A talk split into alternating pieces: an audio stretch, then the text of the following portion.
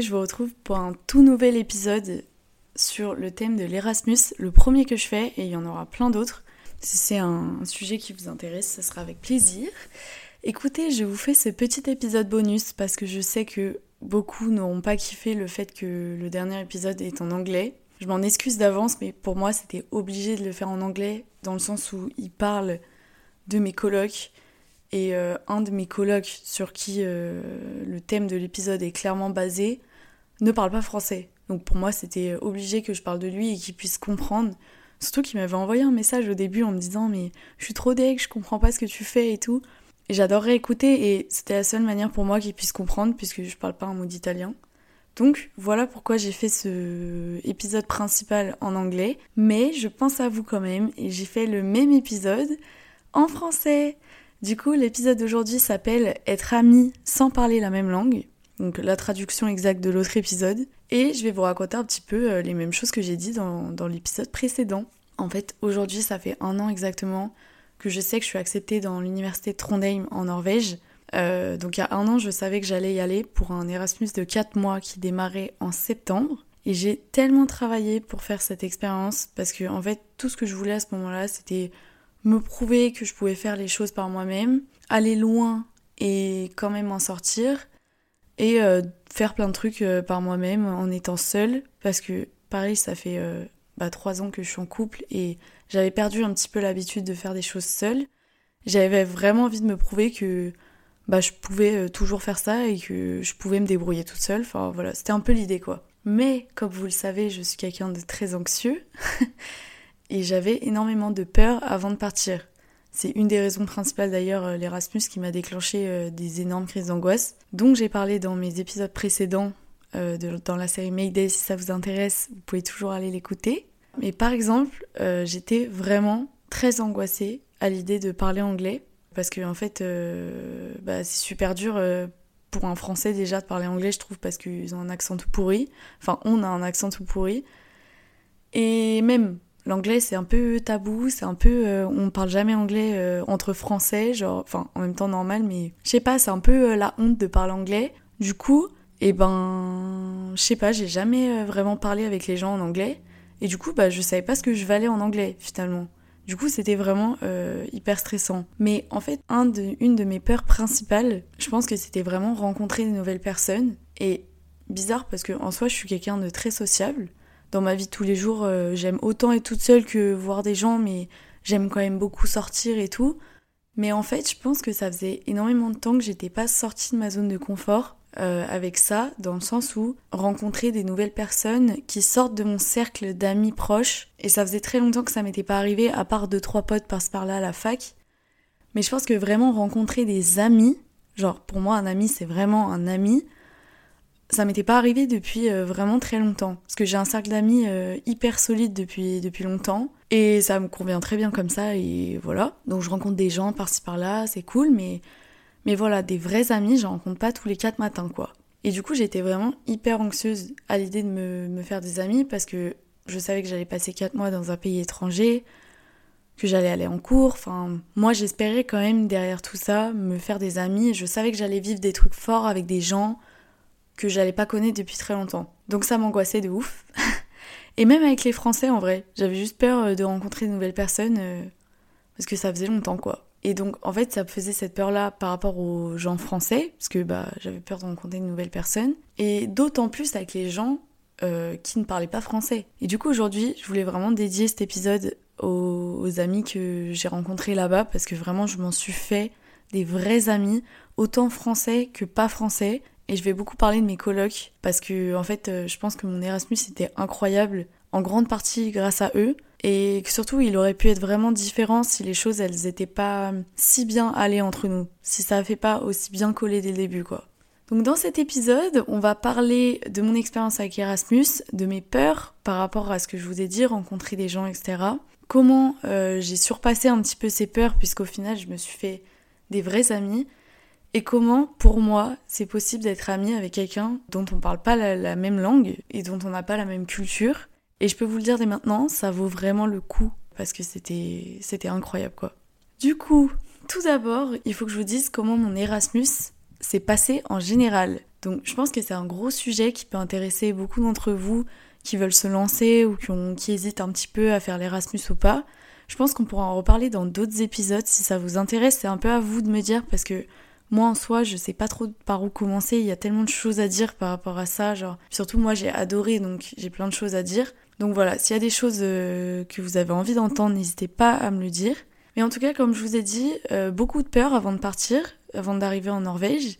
Et quand j'ai su que j'étais acceptée, j'avais énormément de trucs stressants à gérer pour moi, en tout cas des, trucs que je considère comme stressants. Genre par exemple choisir mes cours qui vont pas être trop compliqués pour pas que je les, pour pas que je les foire et pas trop faciles pour que mon université elle les accepte. Et aussi plein d'autres trucs comme euh, bah, trouver un appart. Ça c'est quand même vachement compliqué en Norvège et je pense un peu de partout dans un pays différent du tien. Mais encore plus quand tu comprends pas les annonces, tu vois. Quand c'est en norvégien c'est un peu galère genre.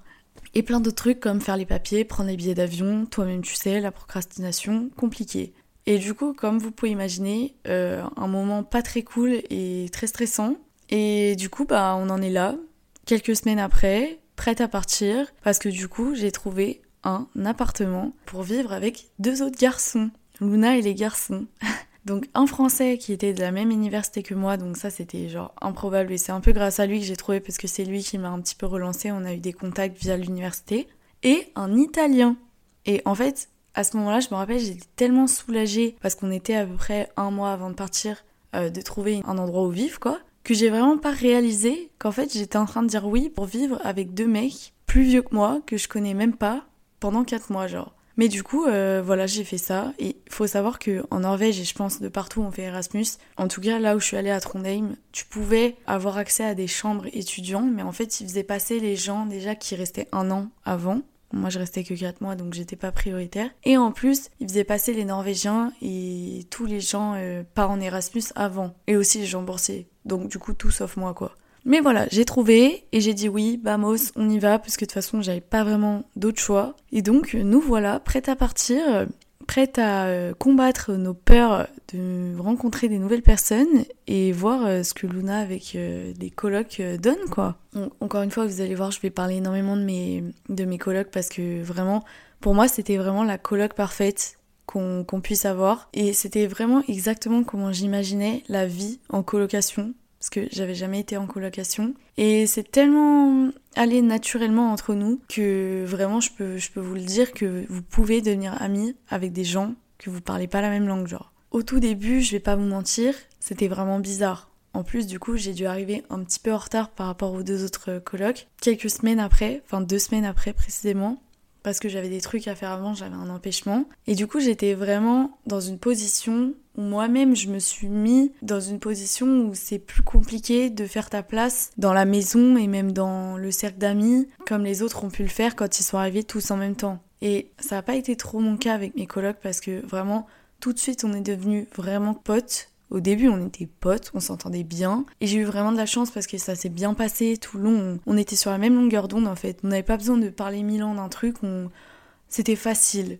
Vraiment, c'était facile. Et ça, ça change vraiment le, truc quoi. Et en fait, ce qui a fait la différence pour moi, c'est qu'on a tout de suite commencé à sortir ensemble et apprendre à se connaître euh, via des sorties et des trucs qu'on a pu partager. En fait, je pense qu'il faut vous dire que c'est normal au début de pas avoir grand chose à dire à l'autre, euh, que ce soit un pote ou un coloc. Hein. D'ailleurs, mais quand on arrive en Erasmus, euh, c'est pas euh, oh wow, hello, nana. Enfin, en tout cas, pour quelqu'un d'un peu introverti comme moi, c'était pas comme ça que ça s'est passé, genre. Parce que de toute façon, vous vous connaissez pas, vous avez rien partagé ensemble, donc c'est totalement normal de pas avoir grand chose à se dire au début. Et je pense qu'après, à mon avis, il faut faire le pas de sortir une première fois avec la personne, partager des trucs, un repas, etc.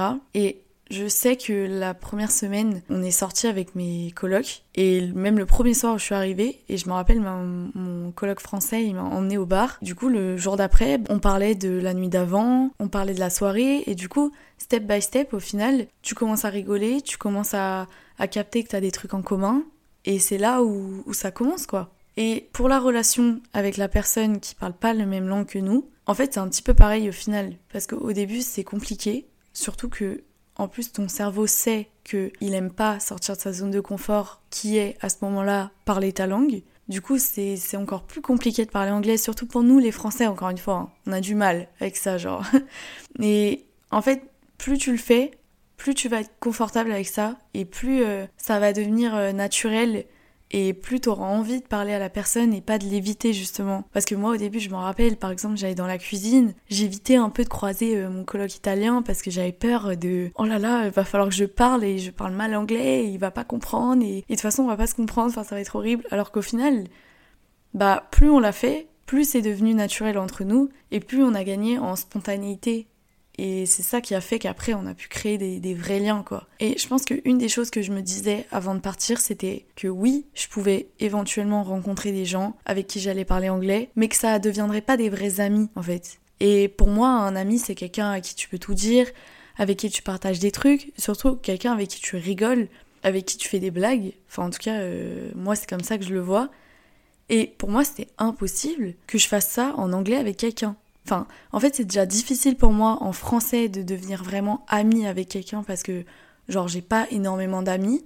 J'ai beaucoup de potes, mais j'ai pas énormément d'amis à qui je fais confiance, à qui, euh, avec qui je rigole vraiment, genre vraiment. Et du coup, pour moi, c'était impossible que ça arrive en anglais, genre. C'était impossible. Et en fait, je pense que ce qui nous a fait devenir vraiment amis avec certains de mes potes d'Erasmus et surtout mon coloc italien que vraiment j'adore, genre j'ai eu un coup de cœur pour lui de ouf, c'est sûrement qu'en fait ils étaient très très ouverts, très gentils et surtout ils s'intéressaient. En fait, par-dessus tout, genre, ils aimaient euh, partager leur culture avec moi. Et surtout, bah, du coup, mes colocs, enfin, mon coloc italien, on est tout de suite sortis ensemble, on a tout de suite euh, mangé ensemble, très souvent. Euh, partager des repas, fait découvrir la culture de l'un à l'autre. Et je pense que c'est ce genre de moment qui crée des vrais liens entre les gens, genre. Bien sûr, les, soirées, elles étaient incroyables. On a grave rigolé. Il y a des trucs de ouf qui se passaient des fois. Enfin, c'était trop bien. Mais je pense que le, dîner ensemble, les repas qu'on a pu passer, les partages, enfin, les discussions euh, qu'on a pu avoir par rapport à notre pays, euh, l'endroit où on vivait, tout ça, genre, en fait, tout, tout ce qu'on a pu partager autour d'un repas, vraiment, je pense que ça fait des, des souvenirs que déjà je vais, je vais jamais oublier. Et personnellement, c'est pour ça, c'est pour ce genre de moment que moi j'ai décidé de partager l'endroit où j'allais vivre et de pas être toute seule parce que pourtant je suis quelqu'un qui aime être toute seule. Genre j'aime bien euh, avoir mon temps à moi, euh, vivre seule. Bon, c'est pas un truc que j'ai expérimenté, donc je peux pas vraiment dire si oui ou non je préférais ou pas. Je pense que j'avais pas envie d'être seule non plus. Mais euh, c'est vraiment pour ces moments-là que j'ai fait ça de base. Et vraiment, bah, je regrette pas du tout, genre. Un autre point important qu'on peut aborder par rapport à ça, c'est comment tu fais pour faire des blagues à quelqu'un qui euh, ne parle pas la même langue que toi. Bon, après, pas tout le monde est aussi fun qu'on était, mais en vrai, j'étais vraiment, j'avais vraiment peur de ça parce que, je sais pas, je me, disais vraiment, mais comment c'est possible de, de rire avec quelqu'un en anglais, quoi? Et en fait, c'est ce que je vous disais tout à l'heure, plus on parlait ensemble, plus ça devenait naturel, et en fait, t'as vraiment besoin de passer cette barrière de la langue en te forçant à parler et en fait tu vas devenir beaucoup plus spontané et c'est là où tu peux te permettre de faire des blagues, d'essayer des trucs drôles, enfin tu vois, on va le dire comme ça genre. Mais dans mon cas, c'est exactement ce qui s'est passé euh, avec mes colocs. Et très vite, en fait, on, parlait avec mon coloc italien. Et en fait, je parlais avec lui comme j'aurais pu parler à n'importe quel autre pote à moi. Genre, du coup, bah là, euh, les liens, ils deviennent beaucoup plus réels. Et je trouve beaucoup plus euh, profond, genre. Enfin, du coup, tu deviens vraiment ami avec la personne. Donc voilà. J'ai aussi envie de rajouter que nous, les Français, on a un problème avec parler anglais, genre. Mais c'est un truc de malade. Et comme là, je pense que je vais me faire démarrer parce que j'ai fait un épisode en anglais et que mon anglais, il est tout pourri en soi et je m'en fous. Je m'en fous, déjà, je parle anglais, c'est déjà pas mal. De pouvoir sortir des mots, de... En fait, l'important, c'est juste de t'exprimer, genre. Et je trouve que les Français, je sais pas si c'est parce que euh, à l'école, euh, quand tu parlais bien anglais, euh, t'étais un peu le, mec qui veut faire la meuf. Enfin, oula, ça veut rien dire ça. Mais t'étais un peu. T'essayais de faire le mec ou faire la meuf, non, non, tu te la raclais quoi. Ou c'est juste parce qu'on a un problème avec ça, ou c'est un problème de, confiance en nous, j'en sais rien. Mais en tout cas, on a vraiment un blocage avec l'anglais. Et c'est pas un délire d'apprendre ou quoi. C'est juste de se laisser aller et de parler avec les gens. Moi, ce que j'ai ressenti en rencontrant plein de gens qui venaient d'autres euh, pays que le mien, et surtout qui n'étaient pas euh, des pays anglophones, ça veut dire des gens en gros qui dont qui avaient pas l'anglais comme euh, première langue natale. En fait, ce que j'ai remarqué, c'est que tout le monde a leur accent qui leur appartient, qui les rend super mignons, et tout le monde fait des erreurs. Genre tout le monde est dans la même merde et personne se juge entre eux parce qu'au final tout le monde parle un anglais très très approximatif quoi. Bon après tu peux peut-être te faire juger mais c'est sûrement un, français frustré mais quand tu commences à comprendre ça que tout le monde parle un anglais moyen et que en fait bah c'est ok genre bah tu comprends que un anglais basique où tu juste tu comprends l'autre et ben c'est tout ce qui compte genre c'est tout ce qui compte, c'est de se comprendre. Et, aussi, les gens en Erasmus, ils sont généralement très sympas, très, euh, très bienveillants. Et ils sont là aussi pour s'améliorer eux. Donc, euh, et là, je parle de l'anglais, mais ça peut être l'espagnol ou quelle que soit la langue euh, internationale que, que tu veux. Tu seras pas seul. Tu vas progresser bien plus parce que on s'aide entre nous, on se corrige. Et nous, c'est ce qu'on faisait avec mes colocs, on se corrigeait, mais c'était pas du tout euh, pour être prétentieux ou quoi, on le faisait dans un esprit très bienveillant. moi, je sais que ça m'a grave aidé, surtout au début, je faisais énormément de fautes, enfin, j'en fais toujours énormément. Et je m'en fous en vrai, parce que ce qui compte pour moi, c'est de me faire comprendre. Mais en tout cas, ça m'a aidé quand même à améliorer un peu la grammaire et tout. Je sais que Jack, mon coloc euh, italien, il était bien meilleur en ça, il m'aidait de ouf, et, et au final, c'est en parlant que tu vas grave t'améliorer, quoi et que tu vas prendre confiance et que tu vas pouvoir faire des blagues et, et te faire des potes quoi, enfin des amis genre dans mon, dans mon cas en tout cas. Après voilà. Du coup voilà, si je peux vous dire quelque chose via cet épisode, c'est que faut vraiment pas être effrayé de rencontrer des nouvelles personnes, surtout en Erasmus parce que les gens ils sont généralement dans le même état d'esprit que vous. Et hum, ils viennent aussi seuls, quand ils arrivent ils sont seuls, et du coup ils ont aussi le petit truc nerveux de de rencontrer des nouvelles personnes. En fait, exactement comme, comme vous, vous pouvez être. Dans mon épisode en anglais, j'ai vraiment remercié mes amis euh, d'autres pays que j'ai pu rencontrer. Dans celui-là, je vais remercier les Français que j'ai rencontrés parce que ils ont été incroyables aussi. Et euh, c'est cool aussi de rencontrer des gens qui viennent pas de la même ville que toi et du coup qui des fois qui ont des mentalités carrément différentes. Ça fait trop plaisir en fait de sortir de son nid, genre de sortir de son petit euh, cocon et de découvrir un endroit où, où plein de gens se regroupent où plein de gens découvrent euh, bah, un énorme tas de neige en hiver, comme c'était en, Norvège, les moins 15 et tout, ensemble, parce qu'ils l'ont jamais vécu, parce qu'ils viennent de plein d'endroits différents. Et du coup, ça crée vraiment des liens qui sont hyper spéciaux, je trouve, qui changent d'une amitié que tu peux te faire à la fac comme ça, euh, juste parce que vous êtes dans la même classe ou quoi, même si tu peux devenir très très ami avec les gens de cette manière aussi. Mais je trouve que les amitiés Erasmus, les vraies amitiés, c'est des trucs qui restent vraiment très très spécial genre. Et moi je sais que personnellement bah je vais euh, rester en contact avec mes collègues déjà c'est sûr, les amis que je me suis fait aussi et on sera content de se voir si si on se voit un jour. Je pense que si vous hésitez à faire Erasmus mais que vous sentez en vous, bien sûr faut pas se forcer genre si t'as pas envie de partir en Erasmus, ne pars pas en Erasmus mais si vous sentez en vous que vous avez trop envie de faire ça, que c'est vraiment un truc qui vous chauffe, je pense qu'un truc important, c'est aussi d'aller à un endroit qui te ressemble. Parce que en fait, si tu vas par exemple aux, États-Unis, je dis n'importe quoi, hein, juste parce que tout le monde euh, c'est un peu hype d'aller aux États-Unis, mais que toi t'aimes plus la nature et tout, euh, les randos machin, bah tu seras beaucoup plus épanoui en Norvège par exemple, sans faire la promo, mais euh, tu seras beaucoup plus épanoui là-bas et tu vas rencontrer des gens qui seront comme toi aussi et qui auront les mêmes centres d'intérêt, c'est-à-dire par exemple la rando, la nature, etc. Alors qu'aux États-Unis, j'imagine que c'est plus les fêtes, machin, enfin. En fait, ça peut être plein de trucs. Et si tu détestes la rando, bah ne va pas en Norvège parce que les gens sont un peu dans ce délire-là là-bas, genre. Et en fait, si tu vas dans un endroit qui te ressemble, qui est aligné avec qui tu es à ce moment-là, et bah ton Erasmus, il va être incroyable, il va être énormément enrichissant et tu vas t'en rappeler toute ta vie, quoi. Voilà, je pense que c'est la fin de cet épisode. Euh, si vous avez d'autres questions par rapport à l'Erasmus, le programme, comment j'ai fait moi dans mon cas parce qu'il est un petit peu particulier. Si vous avez des questions sur la Norvège, euh, bon après j'y suis restée que 4 mois mais c'est quand même 4 mois où j'ai fait pas mal le tour. J'étais à Trondheim, la ville, si jamais euh, vous avez des questions par rapport à ça parce qu'il y a une énorme université qui s'appelle NTNU où les gens ils faisaient vraiment, euh, ils venaient vraiment de toute la France donc si jamais vous avez des questions n'hésitez pas à me demander sur Instagram ici la lune podcast et aussi venez me raconter vos expériences avec Erasmus si vous avez eu des expériences de colloque, comment ça s'est passé. Et euh, moi, ça m'intéresse de ouf d'interagir avec vous par rapport à tout ça. Et euh, voilà aussi, je sais que je suis consciente qu'il y a des histoires aussi qui n'ont pas un happy ending comme ça. J'ai énormément de chance d'être tombée sur des colloques pareils, que ça soit aussi bien passé. Et voilà quoi, je sais que ça peut aussi mal se passer et je pense qu'on peut aussi en parler parce que bah, c'est important que tout le monde se sente euh, ok avec leur situation. Donc voilà, écoutez, je vous fais des gros bisous. Euh, d'ici là, prochain épisode mardi, je l'espère, je vais tout faire pour. Je vous fais des gros bisous, prenez soin de vous et on se retrouve plus tard pour un prochain épisode. Bye.